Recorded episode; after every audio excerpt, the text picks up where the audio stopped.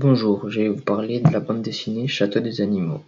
Cette bande dessinée raconte l'histoire d'un château qui, anciennement, était habité par des hommes, mais déserté pour une raison inconnue. Suite à cela, les animaux se sont donc installés à l'intérieur, avec au pouvoir Silvio, un taureau imposant qui fait suivre une extrême dictature. Chaque animal a une tâche souvent ingrate à effectuer. Dans cette dictature, il y a une chatte, qui est le personnage principal, veuve. Elle élève seule ses deux chatons, et va décider de se rebeller par la suite avec ses amis. L'auteur de cette bande dessinée est Xavier Dorison, né le 8 octobre 1972. Il l'a écrite en 2018. L'éditeur, Casterman. Ce n'est pas Xavier Dorison qui a fait les dessins, c'est Félix Delep, et ni les couleurs, c'est Jessica Baudard.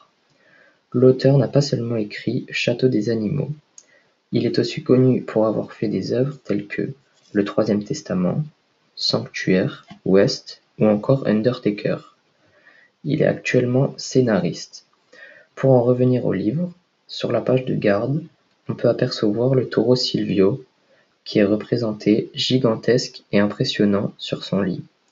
Il a à côté de lui la milice des chiens qui assure sa garde et fait régner l'ordre et la terreur. Ils ont tous comme une sorte de médaillon autour du cou. En face de lui, il y a la chatte Miss Bengador. On voit qu'elle est vraiment toute petite par rapport au taureau, ou même à la horde de chiens. Elle a l'air très chétive. J'ai particulièrement aimé cette BD, car, pour commencer, j'aime beaucoup les animaux, de plus, je trouve amusant le fait de personnifier des animaux, leur donner une voix, un comportement d'humain. Ce livre est rempli d'émotions, il y a un vrai attachement pour le personnage principal, Miss Bengador. Je trouve original de faire effectuer des travaux d'homme à une petite chatte maigre. Le cadre et les dessins sont vraiment magnifiques. Je trouve juste dommage que les couleurs ne soient pas vives comme je l'imaginais. Ce que je trouve bien, c'est que chaque animal a son trait de caractère bien précis. Le taureau est très méchant, la chatte est craintive mais courageuse. Pour en revenir au point négatif, je trouve dommage que les dialogues étaient souvent courts et peu compréhensibles. J'ai trouvé aussi que, d'une scène à l'autre, c'est très hétérogène, on ne comprend pas parfois le rapport d'un dialogue à un autre.